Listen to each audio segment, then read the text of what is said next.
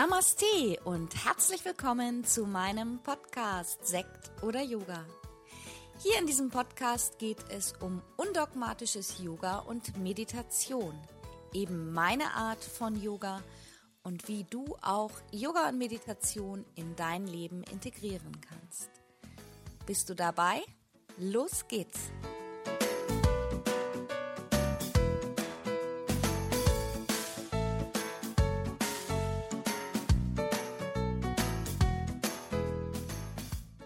Namaste und herzlich willkommen zu einer neuen Folge meines Podcastes Sekt oder Yoga. Ja, und heute möchte ich mit dir oder möchte ich dir etwas über das Thema erzählen, ob denn Yoga wirklich für jeden etwas ist und dir fünf Übungen mit in den Weg geben, um Yoga und die dazugehörigen Instrumente sozusagen mal auszuprobieren. Als ich angefangen habe, Yoga zu unterrichten, das war 2010, da haben immer alle möglichen Leute, die ich irgendwo getroffen habe, zu mir gesagt, oh Yoga, da komme ich mal demnächst zu dir. Das wollte ich sowieso schon immer mal auszuprobieren. Aber ja, ich habe im Moment zu viel Gewicht und bin so unbeweglich. Ich muss erstmal abnehmen und beweglicher werden. Für Yoga muss man ja total beweglich sein. Oder oft wurde auch geschmunzelt und gelächelt und gesagt, naja, Yoga ist ja totenlangweilig. Da singt man doch so ein bisschen, schwebt auf der Matte, da gehen Hausfrauen hin, die irgendwie einen neuen Sinn im Leben suchen. Sowas und ähnliches habe ich immer wieder zu hören bekommen. Und ich bin ganz ehrlich, als ich selber mit dem Yoga begonnen habe, ich hab, ähm, bin eigentlich so eingestiegen, auch so richtig übers Bikram, also eher über den sportlichen Aspekt, finde ich. Und ich habe im Laufe der letzten Jahre, seitdem ich hauptberuflich als Yogalehrerin tätig bin, immer mehr gelernt und immer mehr dazugelernt und gemerkt, wie facettenreich Yoga ist und wie vielseitig Yoga auch ist und dass Yoga wirklich etwas für jeden ist. Ob ich nun jung bin und sportlich und eher Interesse an akrobatischen Asanas habe, ob ich nun durch eine Krankheit ähm, Entspannung lernen möchte oder lernen möchte, dadurch mit mir in Einklang zu kommen, ob ich ein bisschen älter bin, mich mit der Lebensphilosophie befasse und einfach in Bewegung bleiben möchte. Also es ist wirklich für jeden etwas dabei. Und ich bin überzeugt, jeder, der ähm, Yoga praktizieren möchte, der kann auch Yoga praktizieren.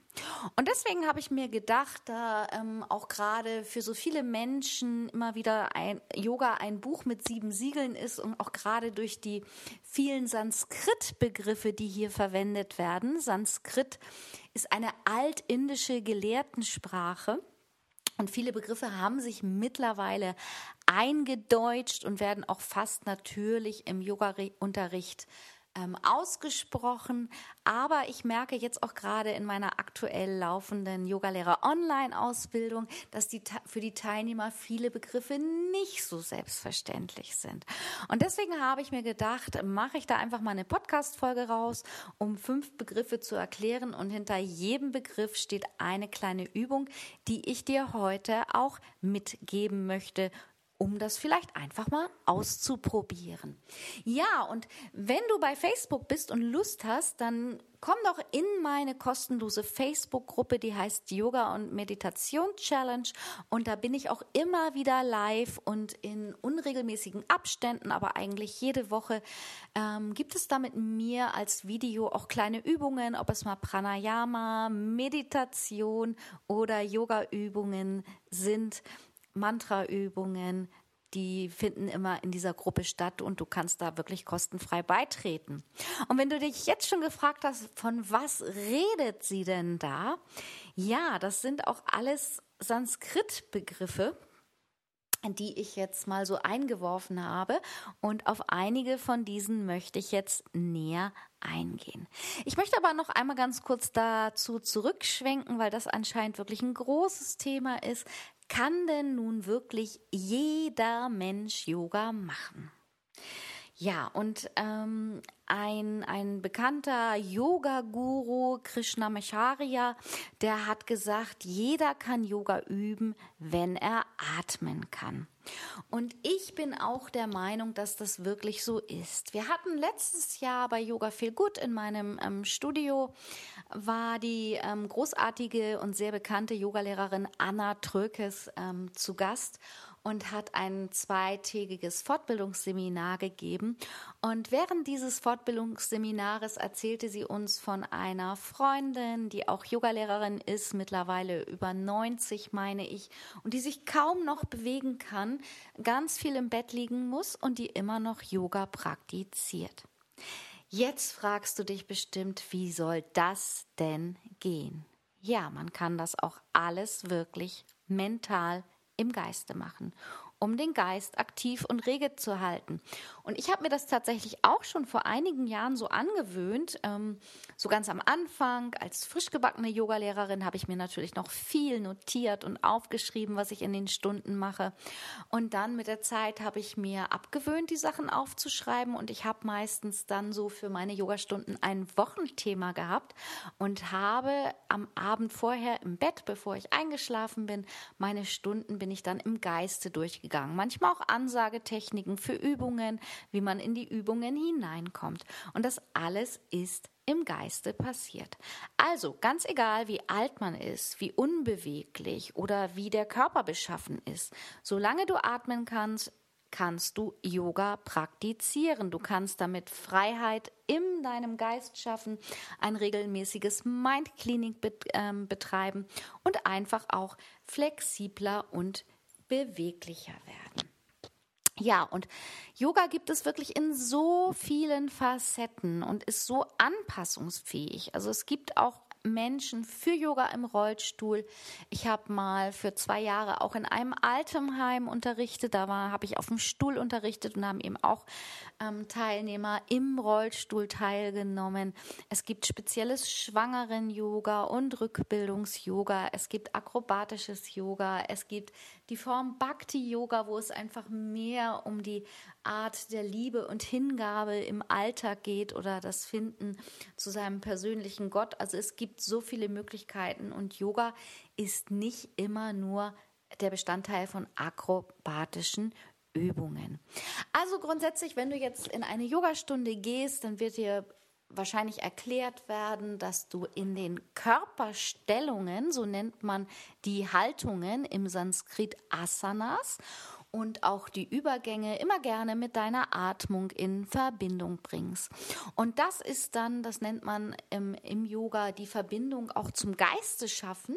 Und Yoga ist eben ein Instrument, der Weg zur Meditation, weil wir Menschen einfach nicht so geschaffen sind, dass wir immer ruhig und still sein können. Uns gehen viel zu viele Dinge durch den Kopf und wir brauchen einfach, ähm, ich sag mal, ein bisschen Bewegung und Ablenkung, auch der Geist, um den Geist sozusagen zu überlisten und dann zur Meditation zu finden. Und es gibt mittlerweile unendlich viele verschiedene Yoga-Stile. Ich würde mal sagen, also ich sage wirklich, da ist für jeden etwas dabei. Ich selber unterrichte Aerial Yoga, das ist Yoga in einem Tuch, das an der Decke hängt. Dann unterrichte ich Power und Vinyasa Yoga, das ist fließendes, kraftvolles Yoga. Ich unterrichte aber auch Hatha Yoga für Anfänger und für Fortgeschrittene. Das ist ähm, sozusagen die Vereinigung von Sonne und Mond, Ausgleich und Gegenbewegung. Ich unterrichte sehr gerne Yin Yoga, was man auch als passives Yoga bezeichnen kann. Und ich habe auch eine Shivananda Yoga Lehrer Ausbildung absolviert und auch Shivananda Yoga unterrichte ich immer noch sehr, sehr gerne. Das sind jetzt schon einige, die ich alleine unterrichte und ich weiß auch, dass es jedem, der mit Yoga beginnen möchte, erschlägt. Fängt man an zu googeln im Internet, dann kommen einem Begriffe entgegen, dass man gar nicht weiß, Hilfe, Hilfe, was soll ich denn jetzt eigentlich machen? Welches ist denn für mich eigentlich der richtige Yoga-Stil? Wo finde ich das, was ich ähm, dann im Endeffekt auch machen möchte, praktizieren möchte? Oder was für mich das Richtige ist. Und da kann es helfen, wenn du erstmal dich mit ein paar Begriffen aus dem Yoga vertraut machst. Und heute in dieser Podcast-Folge habe ich es schon angekündigt, geht es um fünf Begriffe aus dem Yoga mit einer passenden Übung. Kommen wir mal zu Punkt 1. Meditation. Ja, Meditation ist tatsächlich, also wird auch mit in der Yoga-Philosophie geübt, wird in den meisten Yogastunden auch mit praktiziert. Und ich sagte es eben schon, über die körperlichen Bewegungen, über die Yoga-Stellungen, die Asanas, finden wir den Weg zur Meditation. Und Meditation ist auch die Stille in sich finden und die, Atembewe die Atemverbindung für sich selber zu finden. Viele Menschen denken im ersten Moment, ach, das ist doch total langweilig, meinen Atem zu beobachten. Aber eine kleine kurze Übung gerade wenn dich mal etwas aus dem Gleichgewicht geworfen hast. Diese Übung, die geht genau zwei Minuten und ich denke, jeder hat einen Timer in seinem Handy. Stell dir zwei Minuten ein, such dir möglichst ein angenehmes Klingeln nach den zwei Minuten und dann setze dich an einen ruhigen Ort.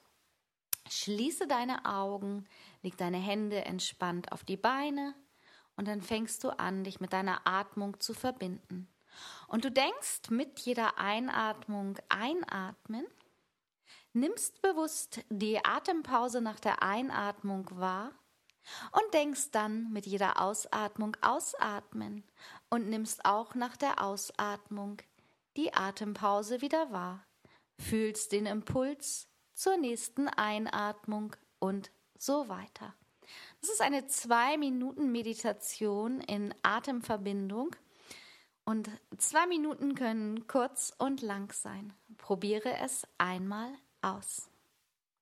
Mein zweiter Tipp für dich ist Pranayama. Pranayama ist auch ein Sanskrit-Begriff Prana ist die universelle Lebensenergie und Yama die Übung. Pranayama zusammengesetzt die Atemübung. Und diese Atemübungen im Yoga, wir achten ja auch viel auf die Atmung und auf die Atmungsverbindung, die können uns lehren, unsere Energie im Körper zum Fließen zu bringen, auch zu kontrollieren und zu regulieren.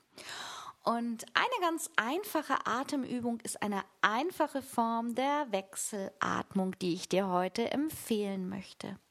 Und dafür verschließt du einfach mit deinem rechten Daumen das rechte Nasenloch und atmest auf der linken Seite tief ein. Dann verschließt du mit dem rechten Zeigefinger das linke Nasenloch und atmest rechts wieder aus. Dann atmest du rechts wieder ein verschließt rechts mit dem Daumen und atmest links wieder aus. Einfach so mal deinen Rhythmus finden. Auch hier kannst du dir gerne einfach mal deinen Timer stellen auf zwei oder drei Minuten und im Wechsel atmen. Du bringst damit deine beiden Körperseiten in Einklang, gleichst sie aus. Ist auch eine schöne Übung, wenn du unter Schlafproblemen leidest, kurz vor dem Einschlafen. Ja, dann kommen wir zu Punkt 3. Das sind die Asana. Ich habe da vorhin auch schon gesprochen. Asana, das sind die Körperstellungen oder die Körperhaltungen, die Positionen, die wir im Yoga einnehmen. Es sind Übungen zur Mobilisierung deiner Wirbelsäule, aber auch um die Muskulatur aufzubauen und zu stärken. Teilweise üben wir auch Akupressur mit im Yoga, wenn wir die Körperteile belasten durch Druck. Und das regt das Bindegewebe an Flüssigkeiten werden verschoben. Und eine ganz einfache Asana, die du morgens und abends üben kannst, morgens um in den Tag zu kommen, abends um zur Ruhe zu kommen, das ist die Krokodilsübung. Die kannst du auch zum Beispiel morgens im Bett üben. Du liegst dafür auch in der Rückenlage, stellst deine Füße unterhalb deiner Kniegelenke auf, die Füße nicht ganz so dicht zusammenstellen, also eben unter deinen Kniegelenken, dann ist so ein bisschen Platz zwischen den Fußinnenkanten. Leg die Arme entspannt und bequem zur Seite, vielleicht sogar auf Schulterhöhe. Wenn es geht, dreh deine Handflächen so, dass die Handflächen zum Himmel zeigen. Wenn die Füße aufgestellt sind, atmest du tief ein. Wenn du ausatmest, lässt du beide Knie nach rechts sinken und dein Kopf rollt nach links. Mit der Einatmung kommen Kopf und Beine wieder zur Mitte und dann mit der Ausatmung in die entgegengesetzte Richtung. Und so langsam weiter. Auch hier gerne für zwei oder drei Minuten üben. Probiere es aus. Der vierte Punkt, das ist Mantra. Vielleicht hast du das Wort Mantra schon mal gehört. Im Yoga chanten oder rezedieren wir gerne Mantras. Mantras haben eine Bedeutung. Hinter den Mantras steht ein Sinn. Es gibt auch viele Mantras, wo mehrere Symboliken hinterstehen. Aber was du merken wirst, wenn du ein Mantra für dich wiederholst oder wenn du dir auch, du kannst dir auch ein schönes Mantra über YouTube oder Spotify raussuchen, was dir gefällt und es dir immer wieder anhören, vielleicht auch mitchanten, innerlich oder äußerlich. Das ist auch wie eine Art Meditation und du wirst merken, dass es den Kopf angenehm frei macht. Mein Lieblingsmantra, was mir eigentlich relativ am Anfang, als ich ins Yoga eingestiegen bin, ähm, begegnet ist, das ist das Mantra Loka Samasta Sukino Bhavantu. Es bedeutet übersetzt so viel wie mögen alle Lebewesen frei und glücklich sein. Also das, was wir uns alle wohl wünschen, Freiheit und Glück, Akzeptanz, nicht beurteilt und bewertet zu werden. Und jeder Mensch möchte doch seinen eigen, eigenen Lebensweg des Glücks finden. Du kannst ja mal schauen im Internet, es gibt so viele verschiedene Versionen. Ich liebe zum Beispiel die Version von Janine Devi, die ist ein bisschen poppiger, ein bisschen schneller. Aber auch von Deva Premal gibt es eine ganz berührende Version. Loka Samasta Sugino Bhavantu. Probiere es aus. Und mein ähm, fünfter Tipp, das ist wohl das, was die Menschen alle im Endeffekt suchen. Entspannung. In jede Yogastunde gehört eine Tiefenentspannung Shavasana. Auch Shavasana ist ein Sanskrit-Wort und ähm, Shavasana bedeutet übersetzt Totenstellung, was sich erstmal nicht so schön anhört, aber es soll einfach nur beschreiben, dass du in der Endentspannung völlig still liegst. Möglichst in einer Linie ganz gleichmäßig auf einer Yogamatte oder einer Decke. Wichtig ist dabei, dass deine Nackenlinie lang ist. Wenn du dich auf der Matte einrichtest, dann lass die Beine hüftweit geöffnet, die Fußspitzen fallen nach außen. Die Handflächen zeigen nach oben und deine Arme sind leicht abgespreizt.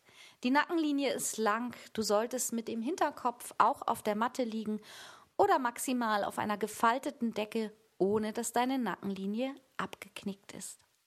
Und es gibt hier im Podcast, ähm, ich weiß jetzt gar nicht genau, welche Folge das ist, das poste ich nochmal mit, unter den Introtext für den Podcast gibt es die Übung Shavasana für zu Hause und wenn du Lust hast, dann probiere es doch zu Hause einmal aus.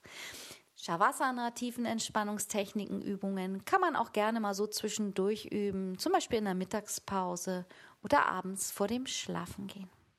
Ja, ich hoffe, ich konnte dir damit ein bisschen was zum Yoga erklären. Und ich würde mich freuen, wenn ich dich demnächst in meiner Gruppe Yoga und Meditations Challenge treffe. Hier finden auch regelmäßig Yoga Challenges statt. Wir hatten jetzt gerade mit meiner Kollegin eine Challenge Yoga und ätherische Öle. Die Aufzeichnungen sind auch alle noch in der Gruppe vorhanden und du kannst dir die Videos auch immer später anschauen, wenn du es live nicht geschafft hast. So, jetzt wünsche ich dir erstmal einen schönen Tag, eine gute Woche, eine tolle Zeit. Wenn du Fragen hast zu meinem Podcast, zu meinen Themen, dann schreib mir gerne eine E-Mail an info@yogastudioonline.de. Mach es gut, bis bald. Namaste, deine Tanja.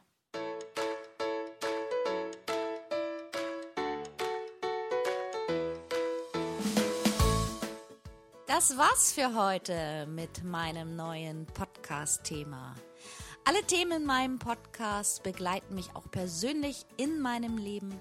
Und wenn du Lust hast, mich online oder auch offline zu treffen, dann schau doch einfach mal auf meine Website www.yogastudioonline.de. Hier findest du auch die Verlinkung zu meiner Facebook-Gruppe Yoga lernen in der Gruppe. Ich freue mich. Bis bald. Namaste, Tanja.